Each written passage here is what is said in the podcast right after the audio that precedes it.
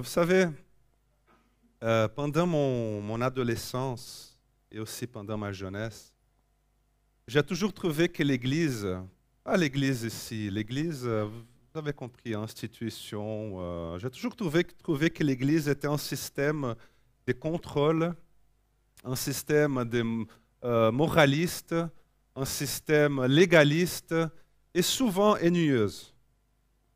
Et puis, depuis que je suis devenu pasteur, mon désir, en tout cas le désir le plus profond de mon cœur, c'est que l'Église soit un endroit, comment dirais-je, cool. En tout cas, soit un endroit où j'ai du plaisir à venir.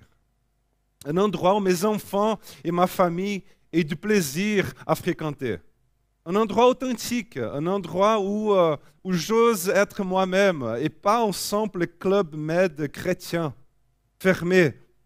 Une église où pas seulement les chrétiens, des traditions chrétiennes, des familles chrétiennes aient du plaisir à venir, mais une église où aussi ceux qui détestent l'église et ceux que l'église déteste aient du plaisir à fréquenter.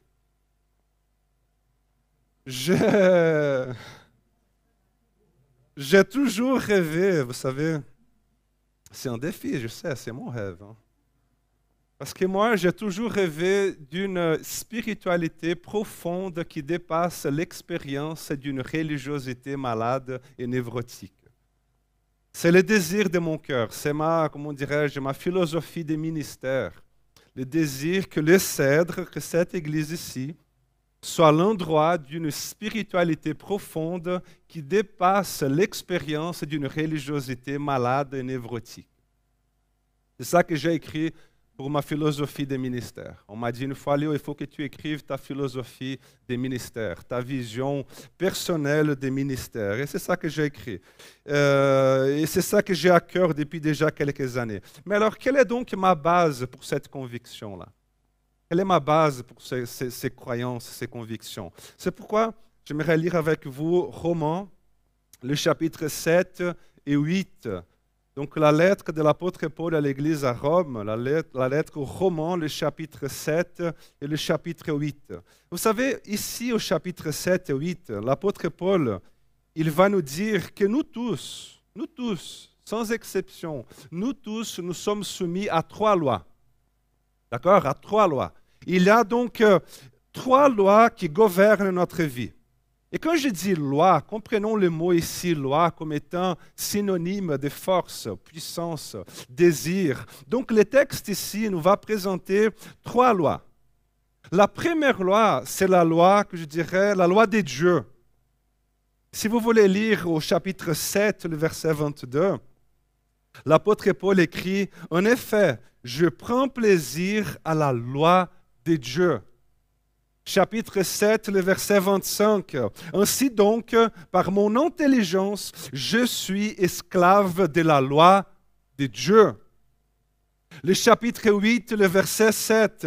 En effet, la nature humaine tend à la révolte contre Dieu parce qu'elle ne se soumet pas à la loi de Dieu. Donc, il a une loi que l'apôtre Paul appelle la loi de Dieu. Donc c'est la première loi. Et cette loi, il va qualifier au chapitre 7, le verset 12, il va la qualifier comme étant sainte, juste et bonne. Autrement dit, il a du plaisir à travers cette loi. Il la désire, il a envie de la respecter, il a envie de s'y soumettre. Il aime cette loi, il a du plaisir, il veut l'obéir. Mais il a un problème. Il a un problème. C'est que cette loi de Dieu, ici va lui établir, va lui montrer ou fixer un standard de vie. Et l'apôtre Paul, c'est un standard de vie tellement merveilleux que l'apôtre Paul il a très envie de vivre selon ce standard de vie. Pourquoi? Parce que ce standard de vie, il est bon, il est juste, il est, il est spirituel. Mais qu'est-ce qu'il va dire? Il va dire, mais je n'y arrive pas. Je n'arrive pas à me soumettre à la loi de Dieu. Je n'arrive pas à vivre un accord. Je n'arrive pas à vivre selon la volonté de Dieu. Pourquoi, Paul? Parce que la barre, elle est trop haute. Parce que le, le standard, il est trop élevé. Et puis, à ces moments-là, qu'est-ce qu'il arrive? Il lui découvre une autre loi. Il va découvrir une deuxième loi. Il va dire, chapitre 7, le verset 21 à 23, il dit, je découvre donc cette loi. Alors que je veux faire le bien, alors que je veux faire ici la volonté des dieux, la loi des dieux, alors que je veux faire ça, le bien, c'est le mal qui a m'apporté. En effet, je prends plaisir à la loi des dieux de mon être intérieur, mais je constate qu'il a dans mes membres une autre loi, une deuxième loi. Elle lutte contre la loi de mon intelligence et me rend prisonnier de la loi du péché qui est dans mes membres. Donc, il a une deuxième loi. Il a la loi des dieux ici, et puis il a une autre loi, la loi du péché. Et puis à ces moments-là, frères et sœurs, l'apôtre Paul, il panique.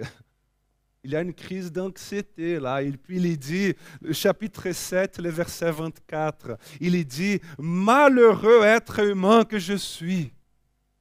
Malheureux être humain que je suis, qui me délivrera de ce corps des morts? Je remercie Dieu, c'est possible par Jésus-Christ notre Seigneur. Ainsi donc, par mon intelligence, je suis esclave de la loi de Dieu, mais par ma nature propre, je suis esclave de la loi du péché. D'accord? Deux lois. Il a la loi de Dieu, qui est bonne, qui est juste, qui est spirituelle, qui est parfaite, mais il y a aussi une autre loi au-dedans de moi et de nous tous, et surtout au-dedans de l'apôtre Paul, c'est la loi du péché. Alors la, question, c'est que la loi de Dieu, elle m'étire d'un côté. Elle m'étire d'un côté. Et la loi du péché m'étire de l'autre côté. Et consciemment, je veux et je désire accomplir la loi de Dieu, mais je n'arrive pas. Pourquoi? Parce que la loi du péché m'étire de l'autre côté. C'est ce que l'apôtre Paul est en train de dire. Et c'est aussi notre dilemme. Et c'est aussi notre crise en tant que chrétien. C'est notre angoisse. L'apôtre Paul il dit, vous savez, dans ma tête, je, je prends plaisir à la loi de Dieu. J'aime la loi de Dieu. Je, je ne suis pas un ennemi de cette loi-là. Non, au contraire, j'aime. Je ne suis pas en rébellion contre la loi de Dieu. Je ne suis pas un anarchiste contre cette loi. Non, au contraire, je, je la désire de tout mon cœur. Je la désire de tout mon être. Mais il y a une autre loi au-dedans de moi. Et puis à ce moment, il écrit, Malheureux être humain que je suis, qui me délivrera de ce corps? Qui me délivrera de cette condition? Il va écrire au chapitre 7 du verset 19 21, il dit, j'ai la volonté de faire le bien, mais je ne parviens pas à l'accomplir. En effet, je ne, fais pas le bien que je veux, mais je fais au contraire le mal que je ne veux pas. Or, si, je fais ce que je ne veux pas, ce n'est plus moi qui le fais, mais le péché qui habite en moi. Commence chapitre 7, 19 à 21. Donc, euh, il a la loi des dieux et il a la loi du péché. Mais il a une troisième loi. On va être formé en droit aujourd'hui. Il a une troisième loi là. La troisième loi, l'apôtre Paul va la décrire ici au chapitre 8 du verset 1 au verset 2. Il dit, il n'y a donc maintenant aucune condamnation pour ceux qui sont en Jésus-Christ. En effet, la loi de l'Esprit qui donne la vie en Jésus-Christ m'a libéré de la loi du péché et de la mort. Donc, il y a une troisième loi, la loi de l'Esprit et c'est justement cet esprit-là que l'apôtre Paul va qualifier au chapitre 8, le verset 15. Il va dire que vous n'avez pas reçu un esprit d'esclavage pour être encore dans la crainte, mais vous avez reçu un esprit d'adoption par lequel nous crions Abba Père. Un esprit, pas un esprit vivre dans la crainte un esprit d'adoption, un esprit qui nous pousse à crier Abba Père. La loi de l'esprit, c'est justement la loi de l'adoption. La loi de l'esprit, elle nous dit que nous sommes fils et filles bien-aimés de Dieu. La loi de l'esprit, c'est la loi qui enlève toute crainte, qui enlève toute condamnation et qui nous pousse à crier Ah, bah Père, nous sommes tes enfants. Nous t'appartenons, Seigneur, parce que nous avons été adoptés dans ta famille.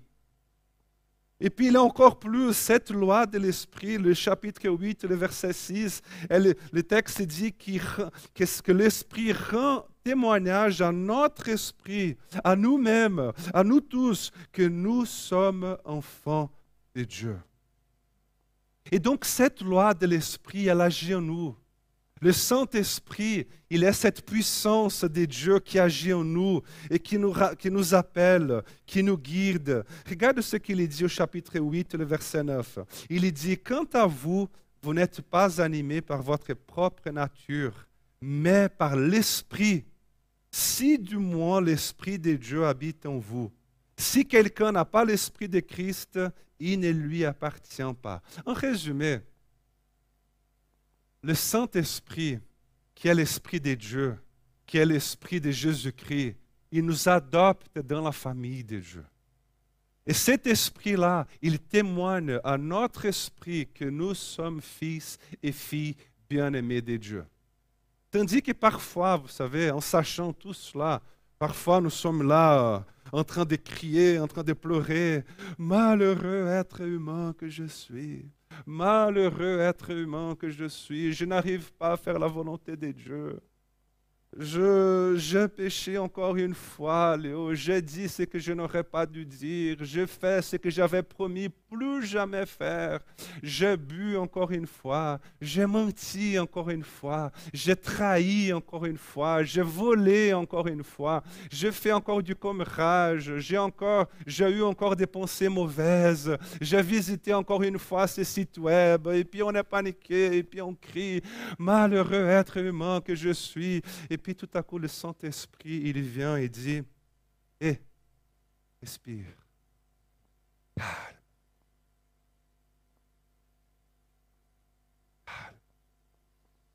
respire, pas de panique. Il vient et dit, il n'a donc maintenant aucune condamnation pour ceux qui sont en Jésus-Christ. Mais Seigneur, la loi du péché, Seigneur, et puis on crie, la loi du péché agit en moi. Au secours, Seigneur, malheureux être humain que je suis. Et puis l'Esprit vient et dit, il n'y a plus maintenant aucune condamnation pour ceux qui sont en Jésus-Christ. Toi, tu es un fils bien-aimé de Dieu. Toi, tu es une fille bien-aimée de Dieu. Alors la question c'est comment sais-tu que tu es un fils bien-aimé de Dieu? Comment sais-tu que tu es une fille bien-aimée de Dieu? C'est très simple. C'est hyper simple. C'est parce que justement tu es là désespéré. C'est parce que justement tu es là, tu as honte.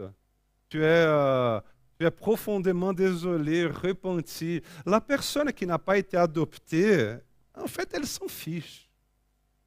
Elle s'en fiche de cette loi de Dieu-là. Pourquoi? Parce qu'elle est ennemie de la loi de Dieu. Elle ne se soucie pas de faire la volonté de Dieu. Elle s'en fiche de faire et de suivre la loi et la volonté de Dieu. Mais pas nous. Pas nous. Pourquoi? Parce que nous avons la loi de Dieu. Et nous savons aussi qu'il y a la loi du péché. Et nous essayons de faire la loi de Dieu, mais nous n'y arrivons pas. C'est pourquoi laisse-moi vous donner une très bonne nouvelle. Savez-vous combien de fois Dieu a pensé ou Dieu a attendu qu'un jour tu réussiras à accomplir sa loi? Vous savez combien de fois Dieu il a désiré, il a pensé qu'un jour tu réussiras? Zéro. Jamais. Dieu n'a jamais cru que tu qu'un jour tu réussiras à atteindre le standard qu'il a établi comme perfection, les standards qu'il a établis dans sa loi. Donc quand je prie, quand je dis Seigneur au secours, Seigneur malheureux être humain que je suis, que, euh, Seigneur je, n'ai pas réussi à faire ta volonté, Seigneur. Et puis à ce moment-là, Dieu il me dit Léo, pas de neuf. Pas de neuf. Franchement, Léo, tu as cru que tu réussirais? Oui, Seigneur, j'y ai cru. Et Dieu les vient. C'est bête. Il n'a rien compris alors. Il a une loi du péché qui agit au-dedans de toi. Tu n'arriveras jamais. Alors Seigneur, pourquoi est-ce que tu nous as donné euh, cette loi? Pourquoi est-ce que tu nous as donné cette loi, ces lois? Et puis Dieu lui vient et dit, mais pour que vous réalisez que vous n'arriverez pas. Car si je ne vous avais pas donné mes lois, afin que vous réalisiez que vous n'arriverez pas, vous vous prendriez pour Dieu. Et vous seriez devenu ainsi tout-puissant. Pourquoi? Parce qu'on peut tout. On arrive tout. Il a un standard, alors on arrive. Romains chapitre 7, le verset 7. Qui dirons-nous donc? La loi, est, la loi est-elle péché? Certainement pas. Mais je n'ai connu le péché que par l'intermédiaire de la loi. En effet, je n'aurais pas su ce qu'est la convoitise si la loi n'avait pas dit tu ne convoiteras pas. Donc pourquoi la loi? Pour que je sache que telle chose est mauvaise, que je sache que telle chose est un péché. Laissez-moi vous illustrer un peu cette idée-là. Hein. sinon, loi du péché, loi, loi de Dieu, loi de... Hmm. Par exemple, je vais illustrer un peu d'une manière un peu bête, mais c'est juste pour que ça reste, d'accord? La loi des dieux, par exemple. La loi des dieux, c'est comme ça. Dieu, il met un délicieux gâteau au chocolat devant toi. Si tu n'aimes pas les gâteaux au chocolat, tu peux remplacer par euh, bonne pizza. Donc Dieu, moi j'aime les gâteaux, donc je vais utiliser comme illustration. Donc Dieu il met un délicieux gâteau au chocolat devant toi. Et puis il écrit en billet, je parie que tu ne vas résister à prendre un morceau. Et puis il laisse les billets là, à côté du gâteau. Et tu as faim. Ta bouche commence à saliver, ton stomac commence à faire du bruit, mais tu arrives à te dire quand même, euh, non, je ne peux pas. Alors là, non, la loi des dieux m'a interdit, et puis tu essayes, tu essayes, et tu as réussi, hein? mais ce n'est que lundi matin. Ce n'est que lundi matin. Tu es allé au lit, le lendemain tu vas travailler, et puis quand tu arrives au travail, tu rencontres ton ami chrétien au travail. Et lui, il vient vers toi complètement désolé. Il vient vers toi complètement attristé en disant, mon frère, hier, j'ai mangé le gâteau au chocolat. Et toi, tu dis, faible, charnel, pécheur. Moi, j'ai résisté. Moi, je n'ai rien mangé. Alors, si moi, si je n'ai rien mangé, pourquoi l'as-tu fait alors? Ma, bouche salivait, tu savais, ma bouche. J'ai rêvé de ces gâteaux toute la nuit. J'ai ouvert le frigo une dizaine de fois, mais je ne l'ai pas mangé. Et toi, oui. Toi, oui, alors tu es faible pécheur, le diable est en toi. Donc, tu commences à juger les autres. Pourquoi? Parce que tu as réussi. Mais tu as réussi de lundi au mardi. Hein. Souviens-toi que le gâteau est toujours dans le frigo. Il est encore mercredi, il est encore jeudi, il est encore vendredi. Et puis jeudi soir, tu manges le gâteau. Et puis là, tu cries, malheureux être humain que je suis malheureux être humain que je suis. Mais tu sais, Tu ne vas pas arriver lendemain au travail et dire à ton ami, hé, j'ai mangé le gâteau. Non, parce que tu viens de lui faire la morale. Tu viens de lui lancer un tas de règles, un tas de culpabilités. Alors qu'est-ce que tu fais? Tu fais semblant que tu n'en as pas mangé. Deviens aussi hypocrite. Et ton collègue de travail, lui, il est même gêné d'être avec toi. Il est même gêné, tellement tu es euh, spirituel. Et toi, tu joues le jeu. Chaque fois que tu passes devant lui, tu fais semblant que tu ne manges pas de gâteau. Hein? Parce que tu es trop spirituel. Mais tu le fais en cachette. Et Dieu est là. Hein? Vous savez ce qu'est la religion? La religion, c'est exactement cela. La religion, c'est nous avons une loi du péché qui nous tire d'un côté et nous avons la loi de Dieu. Et la religion, c'est justement l'environnement des personnes qui se disent fortes, orgueilleuses, hypocrites, mais qui en fait en mangent en cachette. C'est l'environnement des gens frustrés de vivre avec ces pendules. Manger, pas manger. Manger, pas manger. Et puis, on vient à l'église, et puis on pleure, et, puis on se sent coupable, et puis on répare de l'église, euh, et puis on change d'église parce que cette église ici, on n'est pas trop spirituel, il n'y a pas un apôtre là pour chasser mes démons et puis on, va, on va dans une autre église, et puis on va demander la prière à quelqu'un un peu plus spirituel que Léo et Pierre-Alain et Guy. On va demander la prière à un apôtre, on va chercher un prophète, et puis, et puis on chasse un démon ici, on chasse un démon là, et puis ça va mieux, et puis trois jours après, ça va plus, et puis cela recommence, et puis tu es paniqué, et puis tu es triste, et puis tu es coupable, et puis ceci, et puis cela, et puis tu vis en enfer. Tu vis en enfer tu vis une spiritualité de névrose. C'est une spiritualité névrotique. Ta vie spirituelle se résume simplement à faire la gestion de tes péchés. loi du péché, loi de Dieu, loi du péché, loi de Dieu, loi du péché, loi de Dieu. Quel est donc notre cheminement? Mieux de tout ça c'est justement d'écouter la voix de l'Esprit qui dit, mon fils, ma fille, calme, arrête cette névrose-là chrétienne, arrête cette folie, sois attentif à ce que Dieu est en train de faire. Mon fils, ma fille, Dieu, il t'a déjà adopté dans sa famille.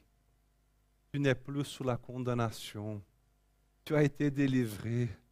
Maintenant, soumets-toi au Saint-Esprit. Parce que si ce n'est pas à travers le souffle du Saint-Esprit, tu n'arriveras jamais à vivre la vie en abondance que Dieu a pour toi.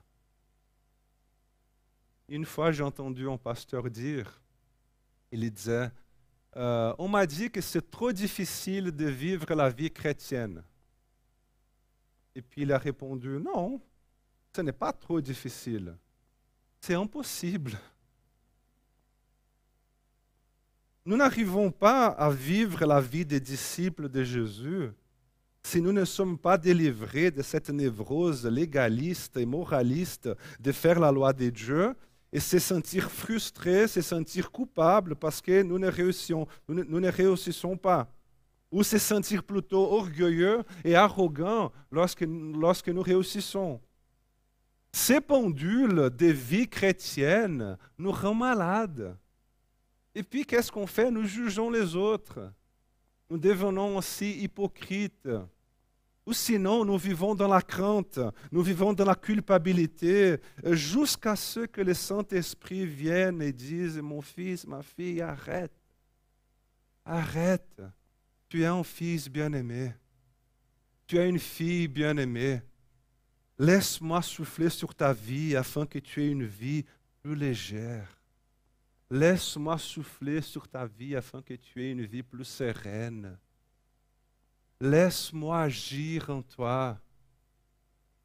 Frères et sœurs, le Saint-Esprit, il est cette puissance qui agit en nous. Amen pour ça. Le Saint-Esprit n'est pas seulement une voix, il a une puissance qui agit en nous. Quelle est la mentalité d'une spiritualité névrotique et malade C'est la mentalité qui vit dans une logique de il n'y a qu'à. Il n'y a qu'à faire ça, il n'y a qu'à faire ceci, il n'y a qu'à, il n'y a qu'à. C'est névrotique.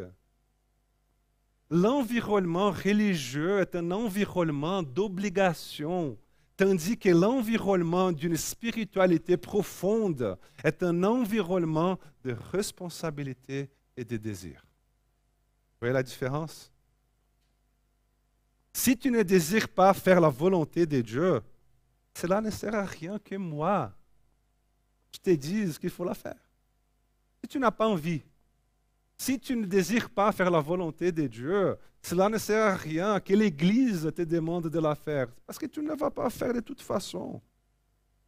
Par contre, si tu as ce désir de faire la volonté de Dieu, il faut que tu sortes de cette ambiance névrotique d'obligation, de contrôle légaliste, de manipulation, moraliste, et que tu rentres dans un environnement d'accueil où personne ne juge personne. Ah, Léo, j'ai mangé le gâteau. Ok, mais mon frère, donne-moi ta main et avançons ensemble d'ici. Sortons d'ici, autrement nous serons deux à avoir mangé ce gâteau-là. On y va un environnement d'entraide, de pardon, de solidarité, d'acceptation, d'amitié spirituelle. Un environnement que quand on entend la confession de quelqu'un, on n'est pas scandalisé, mais on est plutôt solidaire, on est plutôt, on accueille. C'est l'histoire de cette dame. Elle a, elle a venu dire à son pasteur, c'était une histoire vraie. Hein? Le pasteur, c'était le pasteur célèbre aux États-Unis dans les années 1800 Moody. Et cette dame est venue lui dire, Pasteur, ça doit être très ennuyeux d'être pasteur, n'est-ce pas? Très ennuyeux d'être pasteur. Et puis il dit, mais pourquoi ah, Parce qu'un pasteur ne peut pas boire.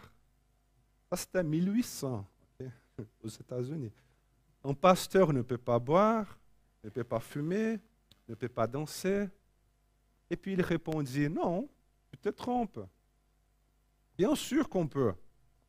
La différence entre nous deux, ce n'est pas que tu peux et moi pas. C'est que tu as envie et moi pas. Donc c'est dans les années 1800. Aujourd'hui, je ne sais pas quel, quel aurait, qu'est-ce qu'elle aurait dit. Je ne sais pas quel serait le critère, euh, quel serait son critère de ce, que, de qu'elle peut et moi pas. Hmm? Mais la grande question de notre spiritualité, ce sont nos désirs. Qu'est-ce que je désire? Qu'est-ce que tu désires? Si j'ai la loi de l'Esprit qui souffle sur ma vie, si je m'abandonne au Saint-Esprit, j'aurai du plaisir à la loi de Dieu, même si je suis empêché de l'accomplir en raison de la loi du péché qui habite en moi. Mais à ce moment-là, vous savez, j'ai deux options devenir un religieux névrotique, un religieux hypocrite, ou choisir une expérience spirituelle profonde. Et m'abandonner au Saint-Esprit parce qu'il a des choses que je n'arriverai pas à faire tout seul. Et ce n'est qu'à travers la puissance du Saint-Esprit qui nous guide vers la volonté de Dieu, qui nous, qui nous relève, qui nous console. Donc, frères et sœurs, demande le ministère du Saint-Esprit sur ta vie. Demande le ministère du Saint-Esprit sur ta vie. Dis-lui, Saint-Esprit, viens sur moi, viens sur moi, remplis-moi.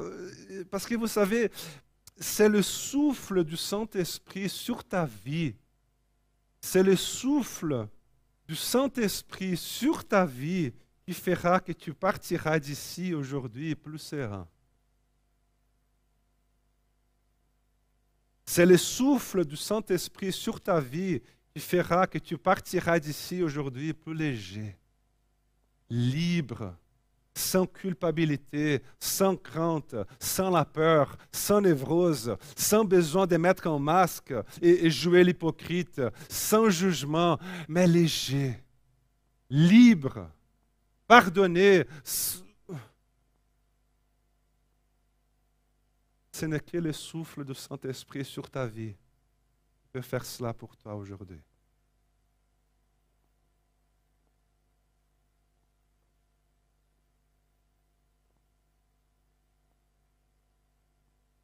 Donc demande le ministère du Saint-Esprit. Demande au Saint-Esprit de venir te, visiter d'une manière puissante, puissante, afin que tu sois libre, délivré de tout fardeau, culpabilité, de la peur, de la honte, de, de cette mentalité névrotique. Amen.